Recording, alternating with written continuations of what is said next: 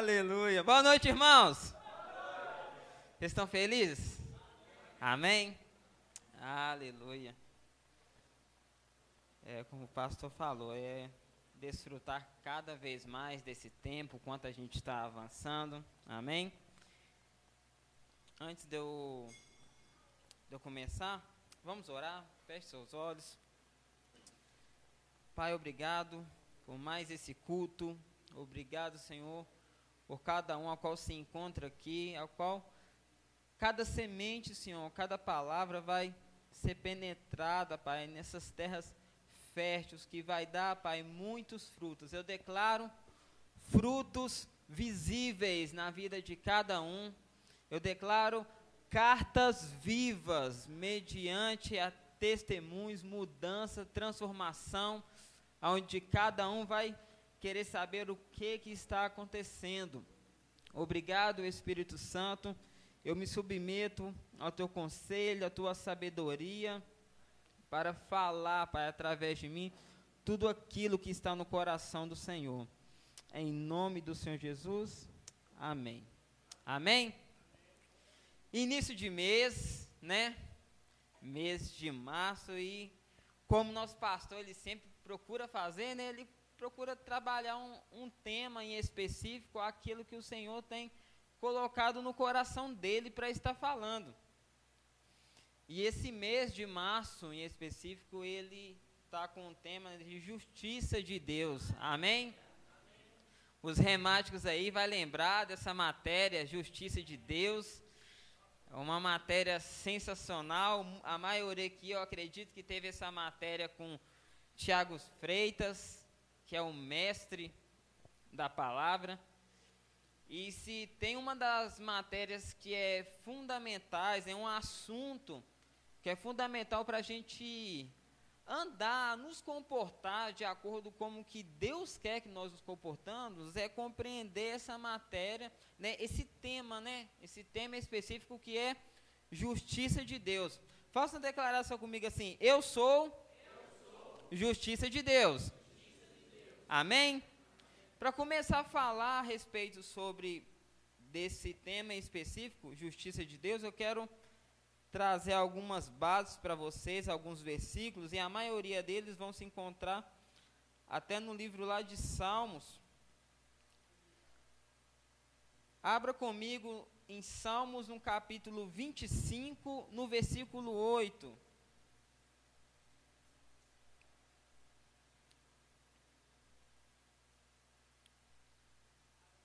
Aleluia?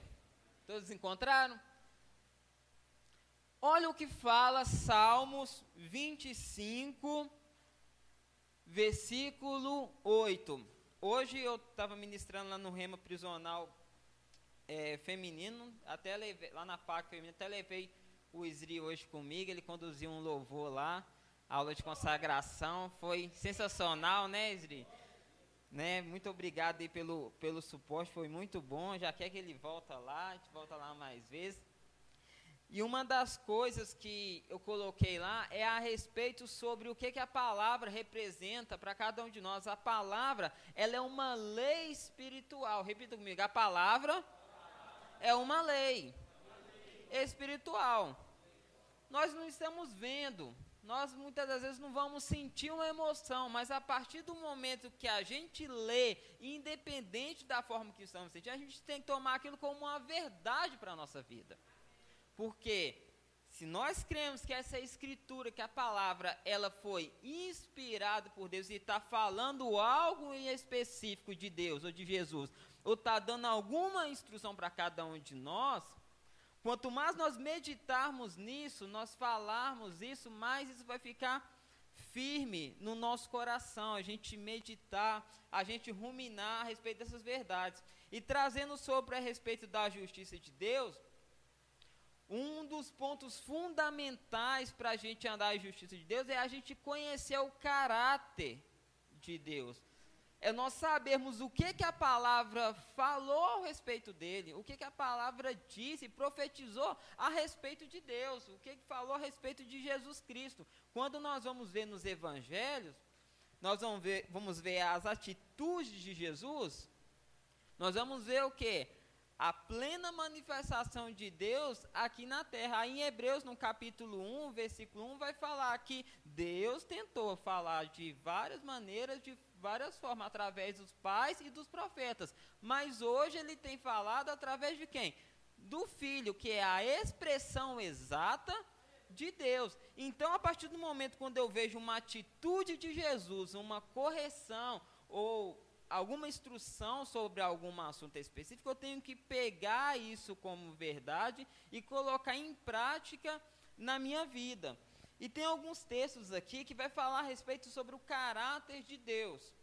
E por que, Jucinei, você vai falar a respeito desses textos? Porque quando vir algo contrário a isso, você vai ficar com a verdade. Porque o errar o alvo é você ir na contramão de Deus. E você não seguir a instrução da palavra é você o quê? Ir na contramão de Deus. Por isso, assim, o sistema do mundo, a todo momento, ele vai querer nos amoldar a um pensamento, a gente pensar de uma forma totalmente diferente com a palavra. E com mais que os sentimentos eles tentam gritar para a gente realmente se amoldar dessa forma, nós não podemos amoldar dessa forma. O nosso molde é o quê? É a lei espiritual, que é a palavra de Deus. Amém? E tem muitos textos que vai falar a respeito da justiça de Deus, do caráter de Deus ao meu e a seu respeito. Amém? Vamos lá então. Salmos, no capítulo 25, no versículo 8, fala assim: Bom e reto é o Senhor por isso, aponta o caminho aos pecadores. Olha aqui, livro de Salmos, um texto da velha aliança, falando o que? Bom e reto ao Senhor. Somente com esse versículo eu tenho já uma, já posso trazer uma convicção que se alguém está falando que Deus ele está fazendo alguma maldade sobre minha vida, então esse texto ele bate direto sobre essa fala de alguém, porque o texto está falando que Deus é mau. Ele está falando que Deus é o quê? Bom e reto. Agora vai lá para os Salmos 34 no versículo 8 também.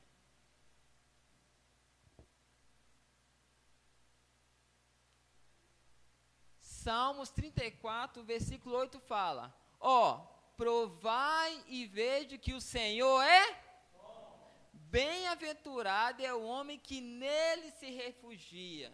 O texto está falando o quê? Provai e vê que o Senhor é bom. Mais um texto que está falando a respeito do quê? Sobre o caráter de Deus ao meu e ao seu respeito. Se nós ouvimos algo contrário disso, está errado. Vai agora lá para o Salmo 100, no versículo 5.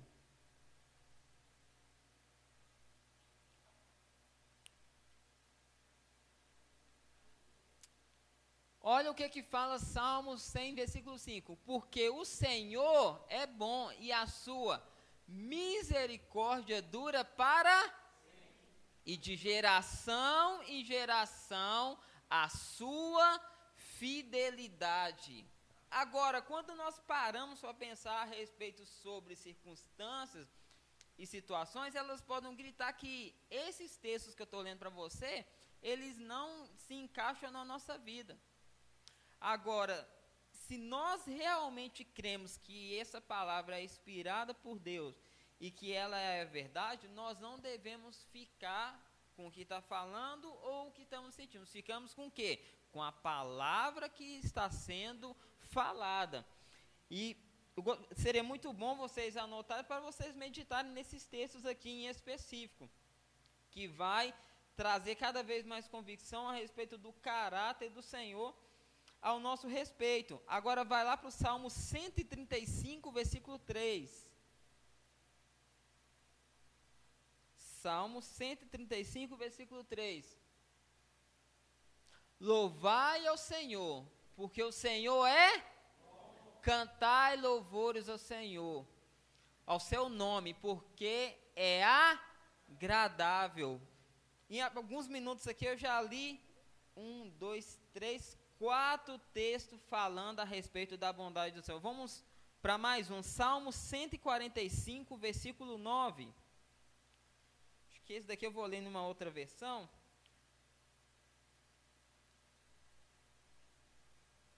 Isso, é, pode ser esse mesmo. O Senhor é bom para todos, derrama misericórdia sobre toda a sua criação.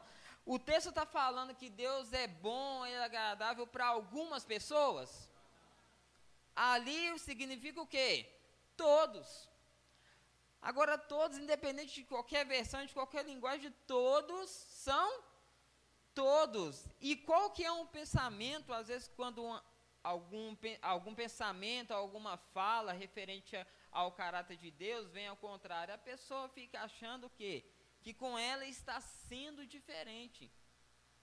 Mas não, esse texto aqui está deixando bem claro a respeito sobre o caráter de Deus. O Senhor é bom para todos, derrama sua misericórdia sobre toda a sua criação, não para alguns, mas para todos. Vai comigo agora lá em Tiago, no capítulo 1, no versículo 17.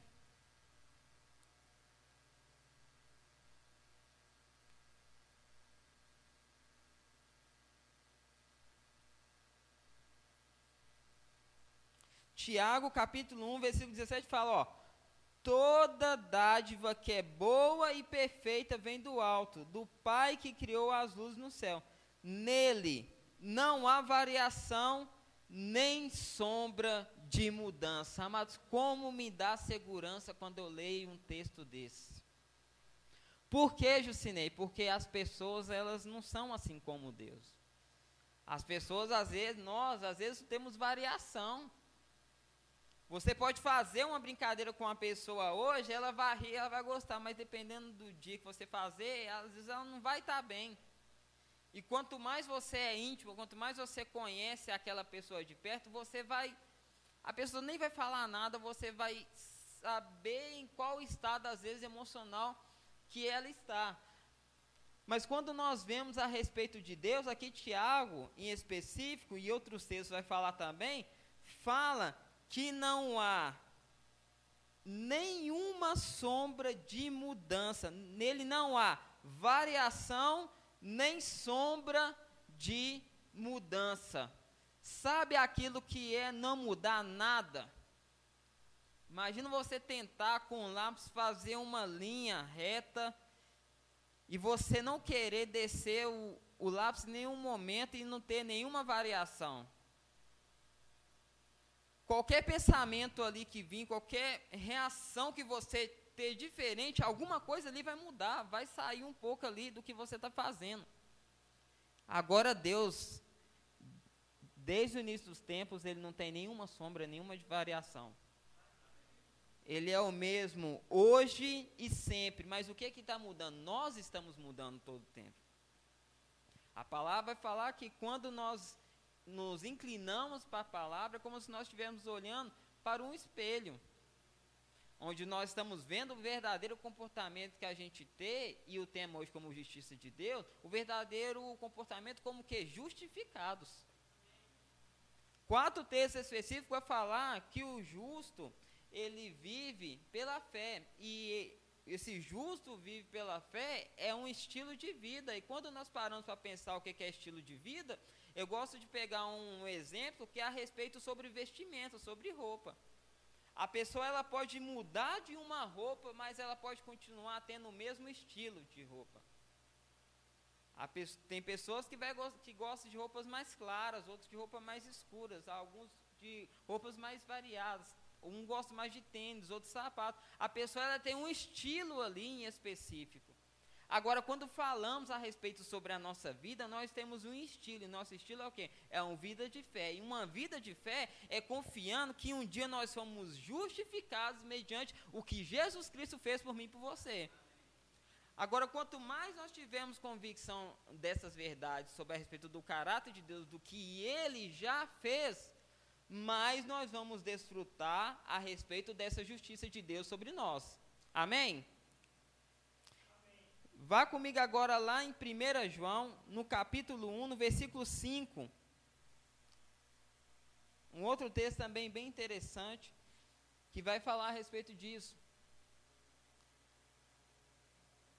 Esta é a mensagem que ouvimos dele e que agora lhes transmitimos. Deus é luz e nele não há escuridão alguma. Nele não há. Ele tá, João, apóstolo João aqui, ele está praticamente falando a mesma coisa que Tiago falou. Não tem nenhuma variação, não muda de forma alguma.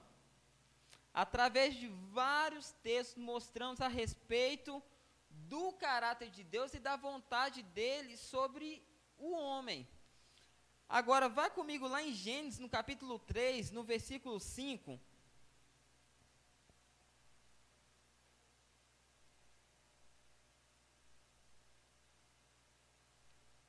Olha para você ver, esse aqui é um texto bastante conhecido a respeito do momento ali que teve a queda do homem fala: Deus sabe que no momento em que comer do fruto, seus olhos se abrirão e como Deus conhecerão o bem e o mal. Próximo. A mulher viu que a árvore era linda e que seu fruto parecia delicioso e desejou a sabedoria que lhe daria. Assim tomou do fruto e comeu. Depois ao seu marido que estava com ela e ele também comeu. Próximo. Naquele momento seus olhos se abriram e eles perceberam que estavam nus. Por isso costuraram folhas de figueira umas às outras para se cobrirem. Amém? Eu quero pegar só um princípio aqui a respeito dessa passagem, que é para definir a respeito do que, que significa a justiça de Deus sobre a minha vida e a sua vida. Aqui nós vemos a respeito da queda do homem, Adão e Eva ali desobedecendo e indo algo contrário ao que Deus disse. Deus falou: comei de todas as árvores, da árvore da vida e das outras, mas da árvore do conhecimento do bem e do mal, não vai comer, porque o dia que você comer, o que, é que vai acontecer? Certamente morrerás. Eu gosto de pegar um exemplo, é quando uma mãe e o pai lhe dá alguma instrução para o filho. Filho, não pega um alimento às vezes. Não pega, está quente. Não coma, está quente. Agora, o pai lhe deu a instrução? Vocês estão comigo aqui? O pai deu a instrução, não pegue, não coma. O filho foi lá e tomou, comeu, Vou usar um exemplo. Ele comeu algo que estava quente demais. E com isso, o que, que aconteceu? Ele se queimou. E por que, que ele se queimou? Porque ele não obedeceu à instrução que dos pais. Isso já, é, isso já aconteceu comigo já a respeito de alimento. A mim falou, não coma, está quente. Acho que algum doce que eu estava fazendo. Fui lá e comi e queimei. É a respeito sobre como Deus trata cada um de nós, e essa passagem aqui específica da queda do homem, é isso que acontece. Deus deu uma instrução, eles não obedeceram, e com isso, o que aconteceu? Teve a queda do homem. Agora, o que que representa o justiça? Eu ser a justiça de Deus hoje. Eu ser a justiça de Deus é eu voltando, a humanidade voltando, o homem voltando para um lugar onde ele não conseguiria voltar sozinho. O texto fala claramente que Adão e Eva eles se cobriram com quê? Com folhas de figueira. eles se cobriram ali, eles tentando cobrir a vergonha, a nudez, para ver se tinha como se aproximar de Deus novamente com folhas de figueira. Mas o homem, no erro, no pecado, tentando se aproximar de Deus, ele não iria conseguir. Agora, a justiça de Deus é o inverso. É o Deus Todo-Poderoso vindo ao encontro do homem. É Deus vindo ao nosso encontro. Na, no prosseguimento do texto, vai falar o quê? Vai falar que Deus foi e fez vestimenta com eles com peles de animais. Agora, se a gente parar um pouco para raciocinar, as peles de animais ali que foi retirado, foi necessário um derramamento de sangue era Deus já anunciando a justiça de Deus e a solução do problema que iria vir através de Jesus Cristo, que seria o sacrifício perfeito. Não nós tentando nos justificar, não nós tentamos ser perfeitos do nosso jeito, mas a justiça de Deus é Cristo Jesus. Ele morto, ele ressuscitado e ele glorificado hoje à destra de Deus Pai. Isso é a justiça de Deus. Agora, quanto mais nós conhecemos sobre isso, sobre esses textos, mais ousadia nós vamos ter mediante as circunstâncias que nós enfrentamos. Porque quando nós vemos a respeito da justiça de Deus, vai ter vários aspectos que vai tratar. E eu vou falar com vocês aqui de alguns deles. Eu vou trazer uma definição aqui de justiça de Deus. Que às vezes eu costumo falar isso. Eu falo, aí depois eu vou e leio o que eu anotei.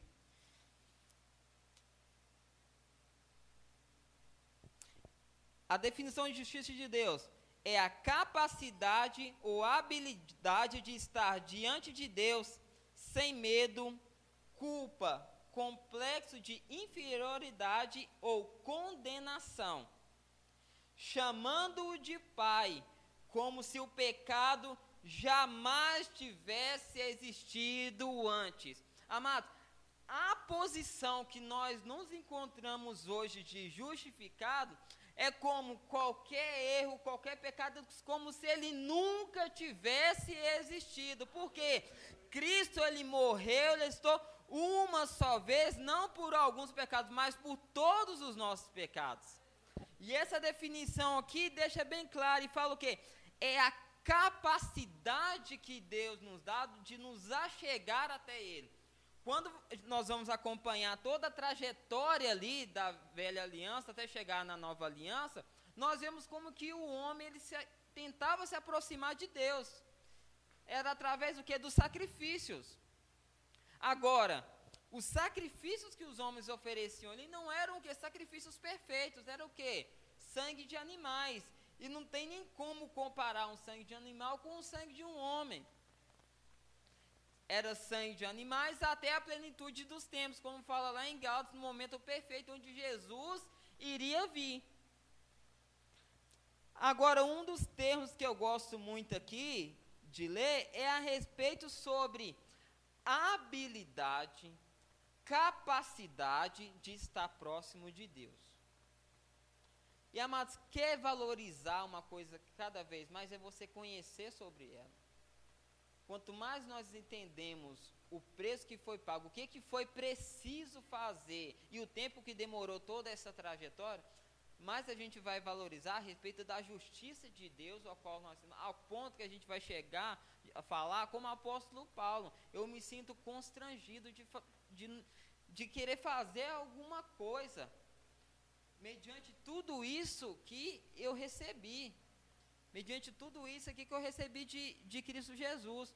Hoje mesmo, quando eu estava lá no Rema Prisional, eu, eu falei isso com ele. Falei assim, nossa, está vendo tanto que é maravilhoso você ver essas mulheres aqui, elas cada vez mais se transformando através da palavra e sabendo que a partir do momento que elas pisarem os pés lá fora, elas não vão ser a mesma pessoa e que potência que elas vão ser, quantas pessoas vão ser mudadas através de uma carta viva que ela já é ali. Quando nós compreendemos isso, que desfrutar, saber da justiça de Deus vai começar a mudar a eternidade de pessoas, isso vai nos impulsionar cada vez mais. Isso vai nos dar cada vez mais um senso de valorização a respeito da palavra, onde nós vamos cada vez mais pensar em tudo aquilo que a gente faz com o nosso tempo. Porque eu não sei se está acontecendo isso com vocês. Parece que o tempo ele está ficando cada vez menor. Parece que não tem 24 horas mais. Essa semana, para mim, parece que foi a semana mais rápida do ano. Eu assustei. Parecia que era ontem que eu estava aqui cultuando domingo aqui. É, se foi assim com vocês também? Mas a partir do momento que a gente compreende essas verdades, amado, é maravilhoso, é bom demais a gente poder não só ter a justiça disponível, mas ela ter manifesta na nossa vida. Amém? Porque se tem dois termos na Bíblia que é usado, que é a respeito de algo que é disponível e é algo que é vital na nossa vida. O que é algo vital? É algo que nós já estamos desfrutando. E eu quero desfrutar cada vez mais disso. Amém? Vá comigo lá em 2 Coríntios, capítulo 5, versículo 17.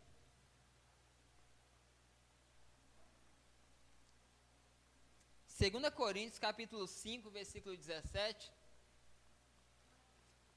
Um texto bastante conhecido, eu gosto de falar que foi o primeiro texto que eu que eu decorei ele, eu ficava doido até para evangelizar, só para me falar e todo de copo. Eu ficava, ficava vinha uma pessoa, ah, tá, você sabe o que está escrito lá, tá? Não, não preciso de ler não, eu sei o que falar. Aí fala assim, ó. Deixa eu abrir em outra versão aqui.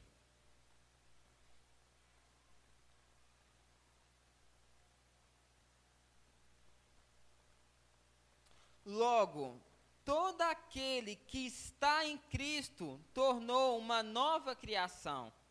A velha vida acabou e uma nova vida teve início.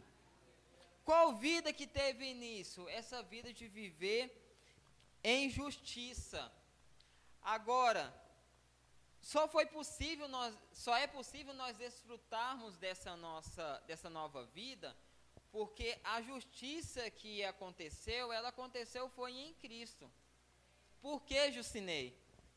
Porque a gente tem que parar para pensar que Deus ele é duas coisas ao mesmo tempo nosso. Deus é o nosso Pai e Deus é o juiz. Agora, o homem, ele pecou. O homem, ele errou, ele merecia o quê? A justiça ser derramada ali sobre ele. Agora, ele é o juiz, mas só que ele é pai também. Ele é juiz, ele não pode negligenciar a respeito da justiça, mas ele não pode negligenciar aquilo que ele é de essência. Deus é amor. Agora, como que ele fez justiça? Ele fez justiça através de Cristo Jesus. Quando a gente olha até a respeito de um tribunal, um tribunal que acontece aqui humano, o que, que acontece no tribunal? O juiz ali, ele não tem o poder ali de fazer uma pessoa inocente ou fazer uma pessoa ali ser condenada. O que, que ele vai olhar? Ele vai olhar os fatos.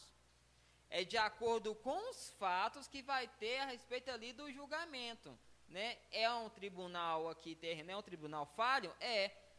Mas o de Deus não é falho. Por isso que a única maneira para nós desfrutarmos disso que está escrito em 2 Coríntios capítulo 5, versículo 17, foi Deus fazer justiça através do que? Do seu próprio Filho, através de Jesus Cristo. Agora, vamos continuar lendo esse texto. Olha o versículo 18.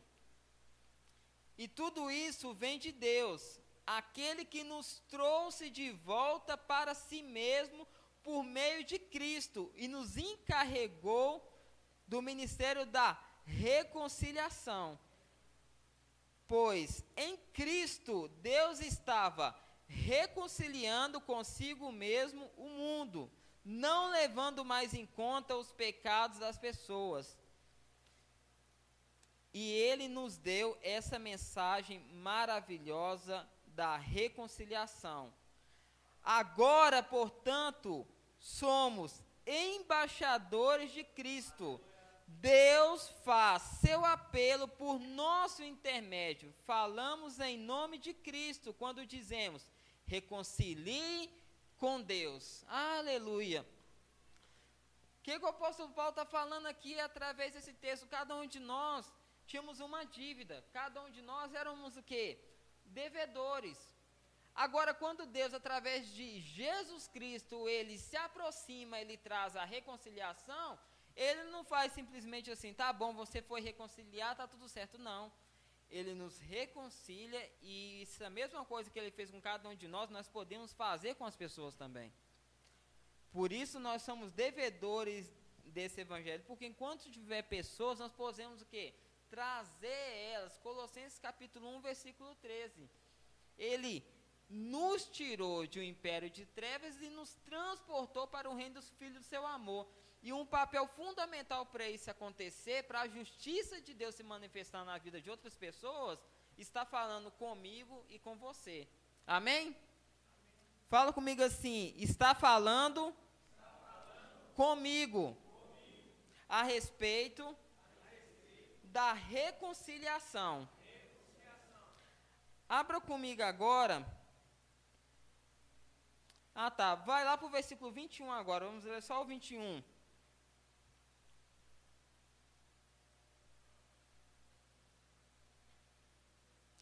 Aquele que não conheceu o pecado, ele o fez pecado por nós, para que nele fôssemos feito justiça de Deus. Olha que tem esclarecedor. Aquele que não tinha, mas ele o que? Se fez. Para que hoje nós podemos ser justiça de Deus. Vai lá em Efésios, no capítulo 2, versículo 5. Um outro texto também que vai falar a respeito dessa verdade que eu gosto muito.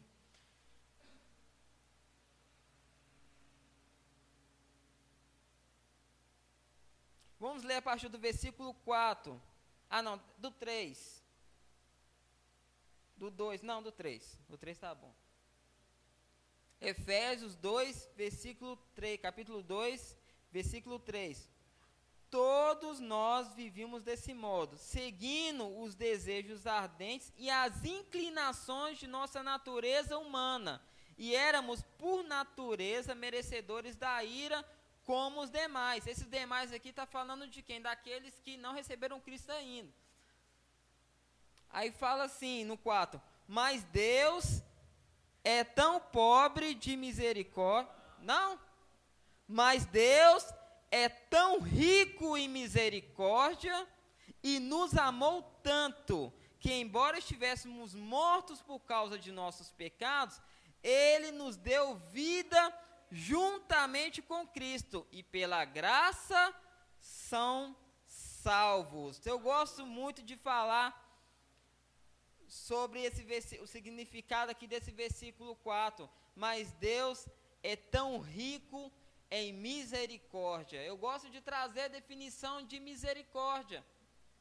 O que, que é misericórdia? É Deus não me dando, não colocando sobre mim aquilo que eu merecia. Eu pequei, eu merecia o quê? A morte, mas Deus é rico de misericórdia, Ele não vai atribuir a isso. Por quê? Através de Cristo Jesus nós somos justiça de Deus. Agora, o que que representa a graça? É Deus me dando aquilo que eu não merecia. Eu merecia Jesus Cristo? Não, porque o que que eu fiz para ter Jesus Cristo? Mas Deus, Ele é tão rico que Ele me deu. Amém? Aí ele fala assim: no versículo 3, todos nós vivíamos desse modo, seguindo os desejos ardentes e as inclinações de nossa natureza humana. Quando nós não somos justiça de Deus, quando nós não estamos conectados, quando nós não estamos batizados em Cristo, vamos seguir as inclinações do mundo. Mas a partir do momento que você se tornou justiça de Deus, que você está em Cristo, você é um espírito com Ele, você não precisa seguir as inclinações do mundo.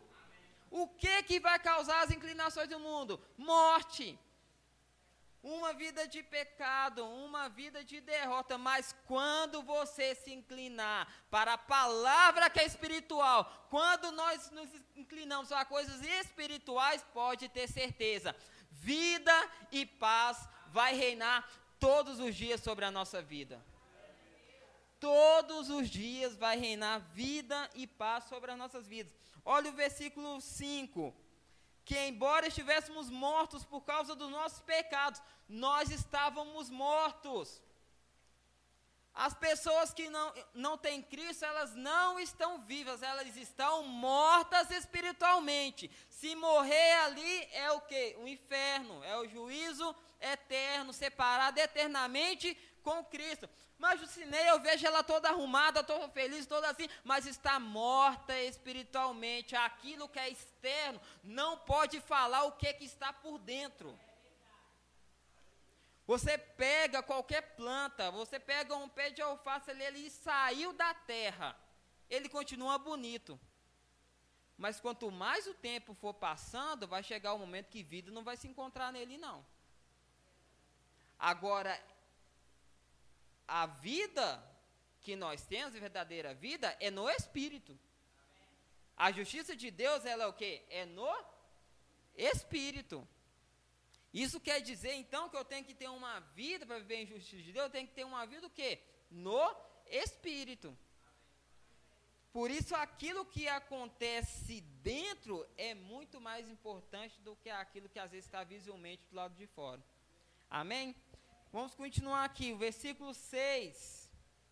Pois ele nos ressuscitou com Cristo e nos fez sentar com Ele nos domínios celestiais, porque agora estamos em Cristo Jesus. Não importa o lugar geográfico que você está, você pode falar: Eu estou em Cristo Jesus. Repita comigo assim: Eu estou, em Cristo Jesus. Quando nós lemos as cartas do apóstolo Paulo, nós vimos o quanto ele externava essa verdade de justiça de Deus. Ele estava na prisão, mas demonstrava o que é alegria, porque ele considerava mais o que aconteceu dentro do que aquela situação que estava do lado de fora. A carta aos Filipenses, em, em específico, ele, não, ele fala tanto de alegria na carta que nem dá para você às vezes saber se ele está preso ou se está solto. Ficamos sabendo disso através dos historiadores. Olha o versículo 7. Nem ali não, mas vou ler agora. Portanto, nas eras futuras, Deus poderá apontarmos como os exemplos da riqueza insuperável de sua graça. Para para pensar um pouco dessa palavra, riquezas insuperável. Da sua graça, revelada na bondade que ele demonstrou por nós em Cristo Jesus. Aleluia. Vocês são salvos pela graça, por meio da fé. Isso não vem de nós. Isso é presente de Deus para que nós não possamos nos gloriar. Ah, mas não é nada que nós estamos fazendo. É porque Cristo fez algo há dois mil anos atrás. Nós podemos viver hoje uma vida plena. Não é por obras, é pela graça, é pelo que Cristo fez. Aleluia não é uma recompensa pela prática de boas obras, mas nós somos salvos e por isso nós praticamos boas obras.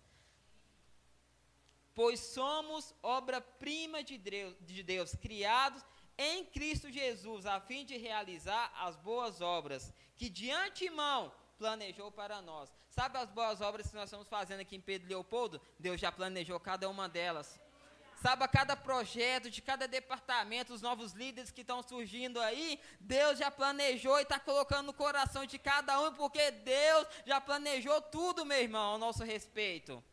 Ele não está preso nisso que a gente chama que é tempo.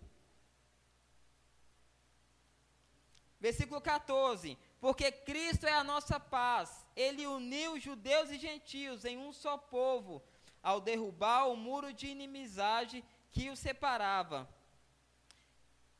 Tá bom, tá bom até aqui. Agora vai comigo lá na carta aos Romanos. Vamos ver aqui. Romanos capítulo 8. Deixa eu ver a partir de qual versículo. Romanos capítulo 8, versículo 11.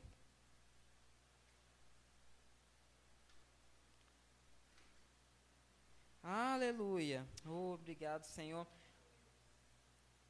A carta aos Romanos é, um, é uma das cartas, são um dos textos que, que vai explicar de forma mais sublime a respeito sobre a justiça de Deus. Ele vai trazer aqui a respeito tanto de aspectos doutrinários, tanto de aspectos de práticas também, de como nós devemos nos comportar. Vamos ler aqui o versículo 11. E se o Espírito de Deus, que ressuscitou Jesus dentre os mortos, habita em vocês, o Deus que ressuscitou Jesus Cristo dos mortos dará vida ao seu corpo mortal, por meio desse mesmo Espírito que habita em vocês. Meu irmão, se você está aqui ainda, você tem que andar em saúde divina. Porque o mesmo Espírito que ressuscitou Jesus Cristo dentre os mortos, esse mesmo Espírito habita em mim e em você. Amém? Versículo, vai para o versículo 13 agora. Versículo 13: Porque se vivermos de acordo com as exigências. Ah, tá. Vamos ler a partir do versículo 12. Portanto, irmãos, vocês não têm de fazer o que sua natureza humana lhes pede, porque se viver de acordo com as exigências dela, morrerão.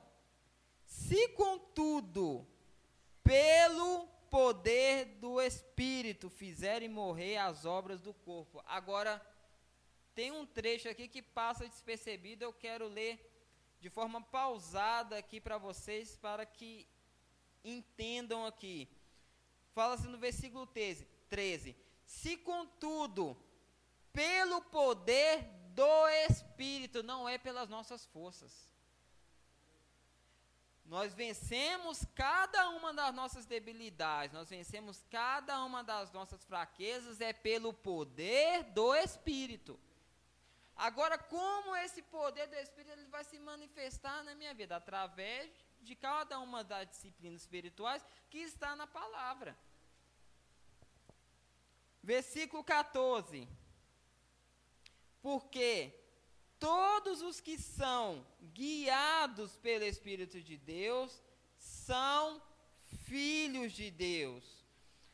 Versículo 15 Pois vocês não receberam um espírito que os torne de novo escravos medrosos, mas sim o Espírito de Deus, que adotou como próprios filhos. Agora nos chama de Abba Pai. Amados, eu quero declarar aqui para você: se você está andando em medo em alguma área, você não precisa andar em medo. Deus não nos deu espírito de medo. Deus nos deu espírito de quê? Ousadia. O medo e a fé, eles, elas não vão conseguir ficar no mesmo lugar. E conhecer esse amor, conhecer o que Cristo fez, conhecer a respeito dessa justiça, vai lançar fora os maiores dos temores vai lançar fora o maior dos temores de qualquer notícia que tá, está tentando abalar cada um de nós.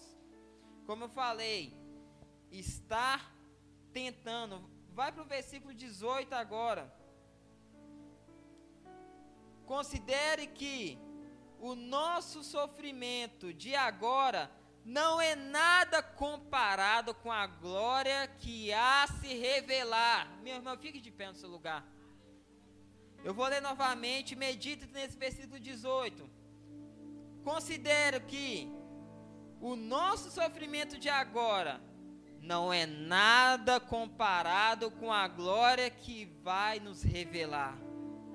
Pois toda a criação aguarda com grande expectativa o dia que os filhos de Deus serão revelados.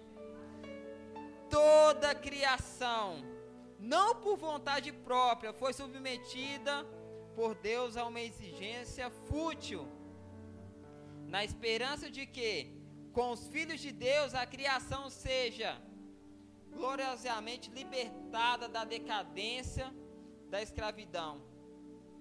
Pois sabemos que até agora toda a criação geme com dores de parto. E nós, os que cremos, também gememos, embora tenhamos o Espírito em nós de antemão da glória futura, pois aguardamos ansiosamente pelo dia em que desfrutaremos dos nossos direitos de adoção, incluindo a redenção do nosso corpo. Amados, nós podemos desfrutar coisas gloriosas. Deus ele preparou uma vida próspera, uma vida de nós desfrutarmos aqui de grandes coisas, porque nós somos embaixadores aqui, nós somos um representante dele, mas amados, nada que nós desfrutarmos aqui se compara daquele grande dia. Nada que desfrutarmos aqui se compara da glória futura que nos aguarda, da redenção. Não somente da nossa alma, mas da redenção, da glorificação do nosso corpo. Olha o versículo 31. O que podemos dizer diante de tão maravilhosas coisas? Se Deus é por nós, quem será contra nós? Meu irmão, alguém pode contra Deus? Eu vou perguntar novamente: alguém pode contra Deus? E se Ele é com cada um de nós, quem será contra nós? Eu me lembro num tempo de escola. Às vezes o melhor era se juntar com aquele que ninguém às vezes iria se meter. Se eu tiver com aquele dali, eu tô sou amigo de fulano ali, ó. Sou amigo do Luiz. Mexe comigo não. Quem será? Olha o próximo. Se ele não poupou nem mesmo seu próprio filho, mas o entregou por todos nós, acaso não nos dará todas as outras coisas? Quem se atreverá a acusar os escolhidos de Deus?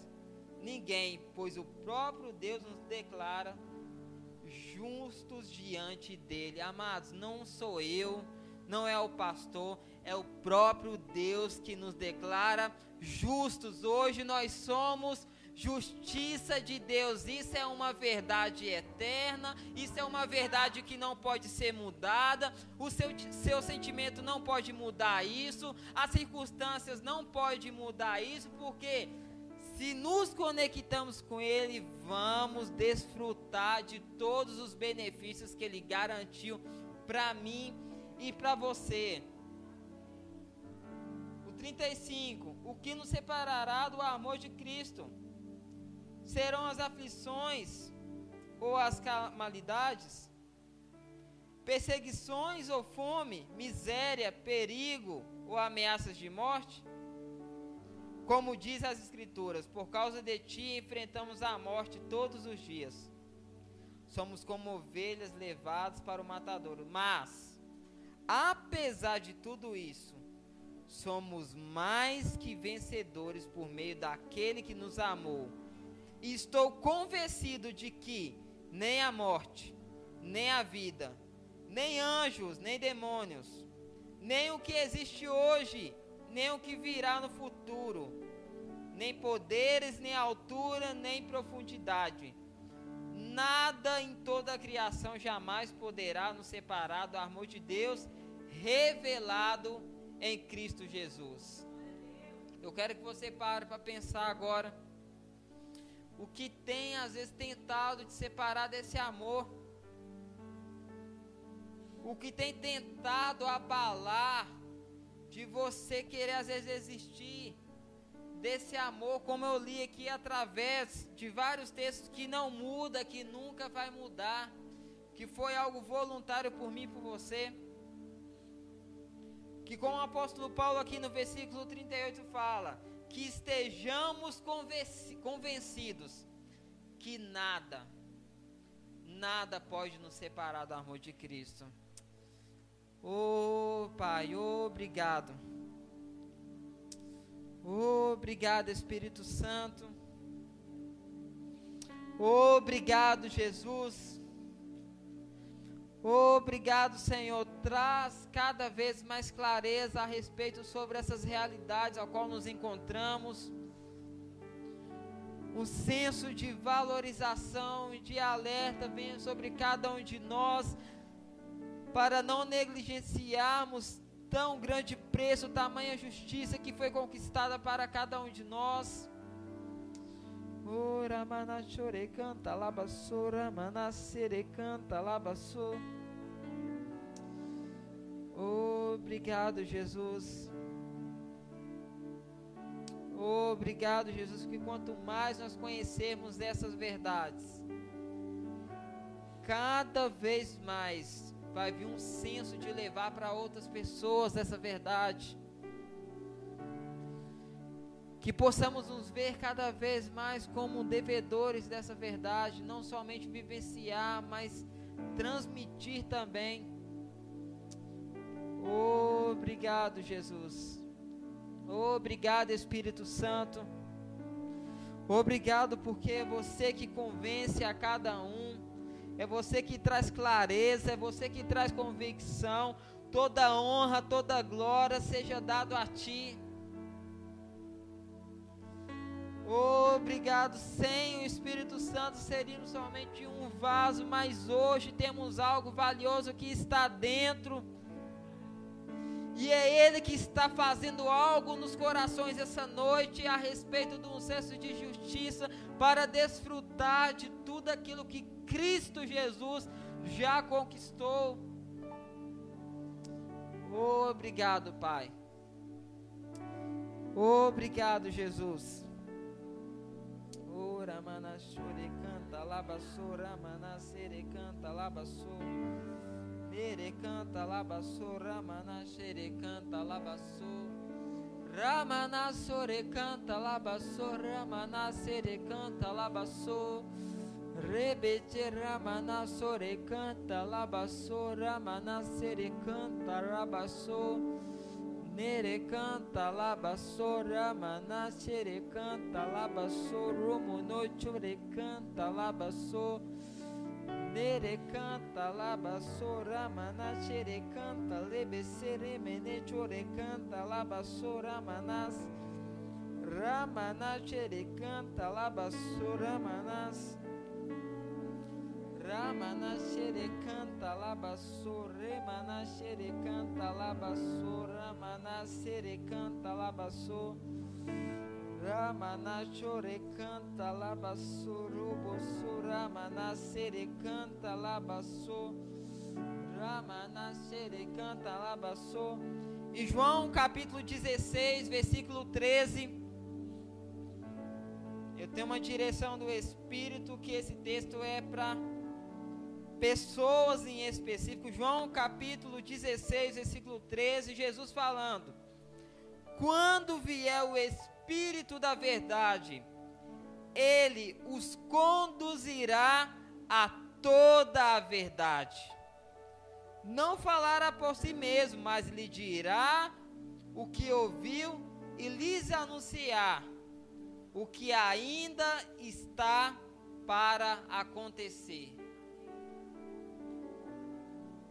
Esse Espírito habita em cada um de nós. Não precisamos de temer nenhum futuro. O Espírito da verdade, ele vai conduzir cada um de nós a toda verdade. Não vamos andar em engano, não vamos andar em mentira, porque hoje nós temos o Espírito da verdade. Nenhuma mentira vai ficar maquiada. O Espírito Espírito da verdade vai mostrar, vai apontar a cada caminho, a cada decisão que devemos tomar todos os dias. Ele nos conduz a toda a verdade. Pai, obrigado. Obrigado, Espírito Santo. Eu declaro, Pai, assim como eu declarei no início desse culto que sejam gerados frutos visíveis, aonde cada um que vê as mudanças vão querer desfrutar dessa fonte também. Eu declaro, não como aquela parábola do semeador, não aquela que ficou meio os espinhos, mas aquela que deu a cem por um sobre a vida de cada um aqui. Pai, obrigado Obrigado por cada vida, obrigado por mais essa noite. Obrigado por tudo que o Senhor tem feito e vai continuar fazendo sobre a vida de cada um. Em nome do Senhor Jesus. Amém. É você, Luiz. Aleluia. Você chamar o Luiz aqui. Vem para cá.